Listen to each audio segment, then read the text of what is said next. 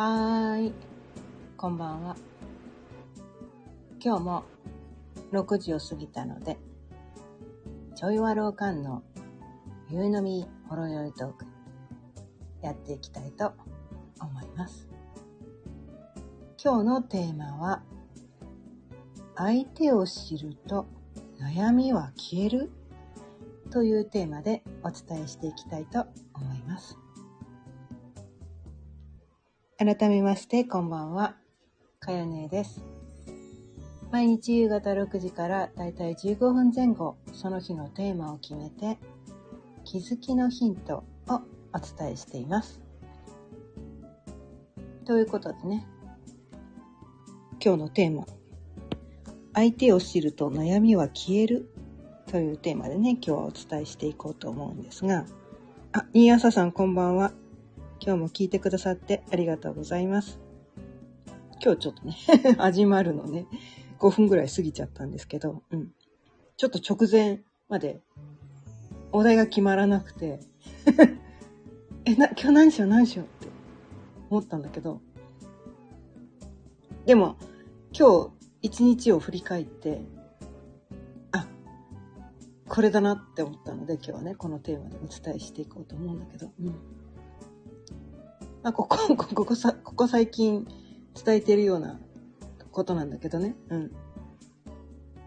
まあ、この、な、ななんだろうな、こう、相手、相手、まあ、それ家族とかね、近しい人だったりが一番こう、大きいのかなって思うんですよね。うん。まあ、パートナーであったり、まあ、自分の親であったり、子供であったり、でいくらね血がつながった家族であったとしてもねその生まれ持った性質性格個性っていうのが人それぞれ全然違ったりするんですよね。まああの共通点もねあるとは思うんだけど、うん、こういうとこ似てるなっていうのはねあると思うんですよ。うんまあやっぱりね同じこう家庭で育ったからここは共通点だなとか、まあ、自分のパートナーに選ぶっていうことは何らかの共通点は多分あるはずなんですよね。もう100%違うって人とは多分ねそのパートナーになろうとは多分思わないと思うから。まあ真逆だから面白いってパターンもあるかもしれないけどね。うん。でもなんかどこかこうやっぱりこうね近しい関係になるパートナーっていうのはどこかしらんかこのね共通点もあってそこがお互いこう惹かれ合って共感してこうパートナーに選ぶっていうことが多いと思うんだけどでもなんかこう違うところもたくさんあるんですよね。うん、価値観とかそのなんていうのかな。こう、まあ、仕事の仕方とかね。毎日のこの生活のしが仕方とかこう動き動き方とかね、うん、もうテキパキなのかこうゆっくりまったりなのかなんかこう一歩ずつ着実にこう進めていくタイプなのかコツコツね。コツコツ積み重ねたいタイプなのかって。なんかこう人それぞれ違うんですよね。で情熱的なこう熱い性質の人なのかまあ、落ち着いたね穏やかな人なのかすごく堅実なタイプなのかめっちゃなんかこういろんな人に共感できる優しい人なのか、まあ、人それぞれねこういう人が好きとかこういう人がいいって思ってるっていうのあるかもしれないけどこう私たちの性質性格でこれが一番いい性格だっこれが良くて後の性格はダメとかはないと私は思ってるんですね。まあそれはあの人それぞれの価値観でね。自分がこう、これがいい性格でこれはダメっていう風なね、人それぞれね、決めてるところがあるかもしれないけど、私は好き嫌いはあるんですよ。こういう性格が好きとか、こういう性格は私とは合わないから、あんまり好きじゃないっていうのは確かにあるんだけど、こういう性格が良くてこういう性格はダメっていうのは私の中ではないんですね。まあそれがある人もいるっていうのはね、それは、それも、それもね、それもね、性格なんですよ。何でもありな、何でもありっていう性格の人もいるし、でも好き嫌いはあるっていう人もいるしいやこれは正しくてこれ間違ってるっていうそういうね0100みたいなね白黒バッツンとつけたいみたいななんかそういう性質の人もいたりとかしてどっちもあるなんだけどただ自分がどういう性質を持ってるのかそして自分の家族がね家族家族じゃなくてもパートナーとかね近しい人、まあ、職場の人間関係とかもね多分そうかもしれないけどそこで相手がどういう人なのかっていうことが分かると。ね、相手を知ろうとすると。この人ってなんでこんなこと言うんだろうって。なんで私といつもこうぶつかるんだろうとか、なんで私といつも意見が違うんだろうとか。で、それを私が正しい、あの人が間違ってるってすると、それは悩みになってしまうんですね。うん。なんであの人は私の意見にこうなんだろうな共感してくれないんだろうなんで私が思ったように動いてくれないんだろうね私が思ったようにまあだからコントロールですよね。自分が思ったように相手をコントロールしたい。なんで私の思ったようにこの人はならないの？って思った時点でそれが悩みになってしまう。だってそれ無理だから。絶対に無理なことなんですよ。相手を変えることはできないんです。まあ自分も変えることできないんだけどね。この世の全ては何もコントロールできないんですよね。これはね、毎日のように私がこの音声でお伝えしていることなんだけど、この世で私たちがコントロールできることは何一つないんです。だから自分はこういう性質の人なんだ。相手はそういう性質の人なんだっていうことを受け入れて、ね、それを認めてあげる。あ、この人はこういう価値観を持ってるのね。で、こういう動き方はできるけど、こういう動き方は苦手な人なのね。で、こういうふうにしか世の中を見られないのね。っていうことが分かると、それまでなんであの人ってああなの？って言ってそれが悩みになってたことが、相手を知ることでそれが悩みじゃなくなるんです。だってあの人そういう性質、そういう性質の人だから、しょうがないよね、みたいな。まあ、ここでもね、諦めてくださいっていうとね。そう。もうね、諦めるって言葉ね、この音声でちょいちょい伝えてるんですけど、そのね、自分が生まれ持った性質、相手が生まれ持った性質をなんとか変えようと頑張っちゃうと、すごいね、こうね、苦しいだけなんですよ。だってそれ変えられないから。だからそこは諦めましょうっていうのね。結構ね、結構な頻度でね、お伝えしてるんですけど、生まれ持った性質変えられません。変えられないんです。ただ、その出方がね、出方を調整することはできるんです。変えることはできないね。出過ぎないようにっていうね、その強弱、強弱はね、できると思うんですよ。そこはできる。でも変えることはできないんですね。うん。つい熱くなっちゃう人は、なんかこう、いつも落ち着いてるみたいな感じの人には変えられないわけなんですよ。ね。だってもうその人のこう、なんていうかな、まあこう、先生術で言うとね、星読みで言うと、この火のエネルギーが強い人って、もう熱くなる。そういう性質持ってるの。熱いんだよ、その人。熱いのに、いつもこう冷静沈着でいなければいけないってなっちゃうと、もうなんかその人、自分を押さえつけるみたいな。ね、自分の本質を出さないように自分じゃない人間を演じるみたいなことになって苦しくなっちゃうんですよね。だから変えることはできない。ただね、こう火がボーボー、ボーボーで火事になっちゃうとやっぱり良くないよね。だから火加減はね、調整しよう。そこはできると思う。それをすればいいだけなんだよね、みたいな。で、えー、こう TPO に応じてね、こう、ここではちょっと抑えめにしようとかね、ここでは出そうね、いっぱい出しちゃおうとかね。そのパ、パ、パーティーの時は火、火加減を大きめでもいいけど、まあ、葬式ではちょっと少なめにしようか。あの、あの弱火にしようかとかね。なんかそういうことなんですよね。うん。だから自分の性質を、生まれ持った性質変えようとしなくていい。ね。で、他の人もそうなんです。ね。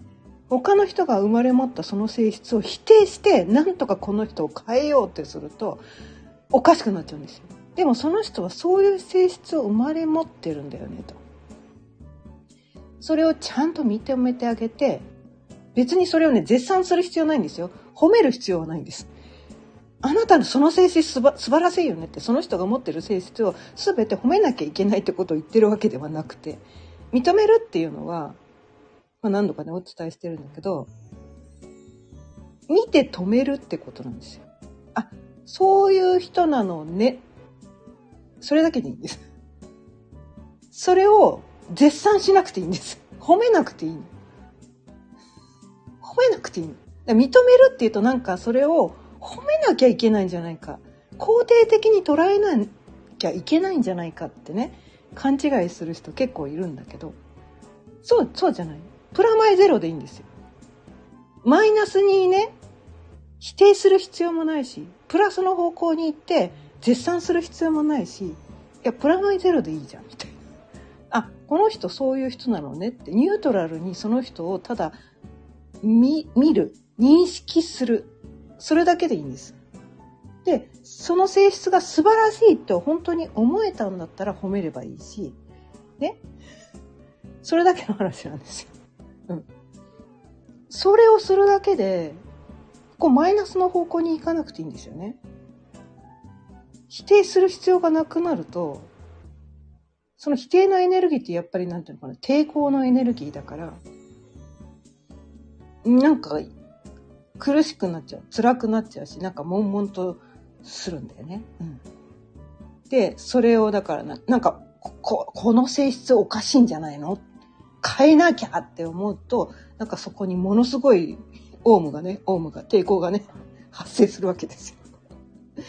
そうするとこう人生がねそうなんかそれまでこう平坦な道だったのになんか自分でこう障害を作り出すみたいな。いやいやま気づいちゃってるじゃんみたいな。なんかそういうことになってきて。いや、今まで何もなかった。本来はね、何もないところに、ものごっついいややま気づいてますやんみたいな、ね。なんかそういうことが起こってくるんだけど、それする必要ありますみたいな。もともと何もない、ないよね。そこに何もない。ニュートラルだったはずなのに、なんかそれがダメだダメだ変えなきゃみたいな。なんかそういうふうに思うことによって何もないところに障害物を作るっていうね。それをね、私たちがね、やっちゃいがちなんですよ。うん、でも、相手がどういう性質を持ってる人なのかっていうのをちゃんとね、知ってあげて、そこを見て止める。認めるだけ。それね、プラスに褒める必要もない。かといって否定する必要もない。あ、この人ってそういう人なのねって認識する。うん、これが相手を知るっていうことです。うん、これにすごくその活用できるのね。いろんな方法があるんですよ。相手を知るために、えーと、使えるツールってこの世にたくさんあって。で、私が気に入っているのが、よくね、お伝えしている星読みっていうやつとか、あと数比とかね。うん、あとはマヤ歴とかっていうのが、まあ、個性診断みたいな感じのねことでその人がどういうエネルギーを持ってるのかどういう価値観を持ってるのかどういう動きの質をしてるのかどういうふうにして世界を見てるのかみたいななんかそういうところがねこうみあの分かる。分か分かる？でも100%じゃないんだけどね、うん、あくまでもそれは何ていうのかな。統計学だからその人が100%理解できるわけではないんだけどそのざっくりしたざっくりとしたその人のこう人間像みたいなのが、うん、透けて見えてくるわけなんですよね。それまではなんだろう霧の中で何もその人についてわからない状態だったのがそのね星読みとか数比とか前歴とかなんかねまあ、あとはストレングスファインダーとかもね、ありますよね。うん。まあ、あれは自己診断だからね、自分でそれやってもらえないとしょうがないから、他の人からそれをね、あの、わかることはできないんだけど、うん。まあ、いろんな性格診断みたいなのがあって、なんかそういうのでね、この、その人の外枠ってやつかな、ざっくりとした、その人の外観がわかるだけでも、うん、なんでこの人ってこうなのっていちいちこう目くじら立てなくて済む。立てなくて済むんですよ。そうするとそれまでなんでこの人はこうなの？なんで私のこと分かってくれないの？なんで私と違うことを言うの？なんで私と違うものを選択するの？なんで違う生き方なの？っていうことに対して悩みを抱えていたものがもう忽然と消えるわけなんですよ。ごっそりなくなります。あ、だってその人そういう人だから私と違うんだみたいな。私と価値観もね、考え方も違うし、大切にしていることも違うし、こうね、動き方、人生の生き方も違うし、ね、見てる世界も全然違う世界を見てるし、そういう世界で生きてるんだっていうことが分かると、いちいちそこに対して介入しようとしなくて済むんですよ。うん。その、なんていうのかな。まあ、自分のね、遠い人だとわざわざ介入しようとはしないんだけど自分の近い家族とかパートナーってついそのね介入したくなりがちなんですよね。それはまあ悪いことだけじゃないです。愛するがゆえにそれをやってしまいがちなんだけれどもでも介入してろくなことは一つもないです。っていうのね私はねとても思うんです、うん、応援はしてもいいと思うんですよ、うん、応援はしてもいいと思う。うん。寄り添うこともいいかもしれない。でも、介入してコントロールしようとした時点で、お互いにとっていいこと一つもないです。一つもないんです。ないんですよ。多分あなたもそうだと思います。他の人に自分の人生に関してね、とやかくね、言われたら、全然気持ちよくないじゃないですか。ね、気持ちよくないですよね。多分ね。まあ気持ちいい人もいるかもしれないけどね。うん。あと、この人こ、そんなに私のこと思ってくれてるんだってね。受け取り上手さんもいるかもしれないけど、うん。でもなんかこう、なんていうのかな。うん。本当の答えって自分の中にしかないから、うん。その他の人のね、意見でね、自分の生き方をね、こう振り回されるようになってしまうと、やっぱりそこ幸せではなくなってしまうのかな。とも思うので、うん、やっぱり自分にとっての本当のところって自分の中にしか答えはないからね。うん、やっぱりなんかその他の人に自分の人生に対していちいちそのなんかこう介入させるっていうところもやめた方がいいし、うん、自分が他の人の人生に介入するってこともやめた方がいいんですよ。うん、話を聞いてあげるとかねあ、そうなんだって言って。で、あ、あ相手からね、アドバイスとか意見を求められたら、私はこう思うよって。でも選ぶのはあなただよみたいな、そういうことはね、言ってあげてもいいかもしれないけど、いや、あなたのそのやり方は間違ってるから、絶対こうしなさいみたいな、それってね、絶対、それはね、押し付けになるんですよね。うん、それは、うん、やらない方がいいのかな。って思うんですよね。まあ親がね子供に対してめっちゃやりがちなんだよね。私も昔でやってました。めっちゃやってました。子供たちちっちゃい頃ね。うん。まあ、ただね赤ちゃんの時はね赤ちゃんの時本人のね意見も何もない頃はね親がねあのかなり関わらなきゃいけないんだけど、うん、ある程度ね、うんまあ、思春期ぐらいになって自分のねこう考えとか意見がある程度出てくるようになったら親は温かく見守ることしかできないんです。ね？応援することしかできないんです。指図はしない。コントロールはしない。それをやるしかないんです。諦めるしかないんです。だって、我が子といえでも別人格なんだからね。うん、別人格なんです。全然違う人生を歩むようにできているんです。親子といえども自分とは全く違う人生を歩むべく生まれてきてるんです。まあ、そこをね、受け入れると、受け入れてね、その子供とかね、パートナーへのコントロールを手放すと、とっても生きるのが楽になります。ということでね、今日はね、相手を知ると悩みは消えるというテーマでお伝えしてみました。今日も聞いてくださってありがとうございました。毎日夕方6時からだいたい15分前後、その日のテーマを決めて、気づきのヒントをお伝えしています。また聞いてくださったら嬉しいです。チャンネルの登録やいいねボタンもぜひよろしくお願いいたします。それでは、また明日。さようなら。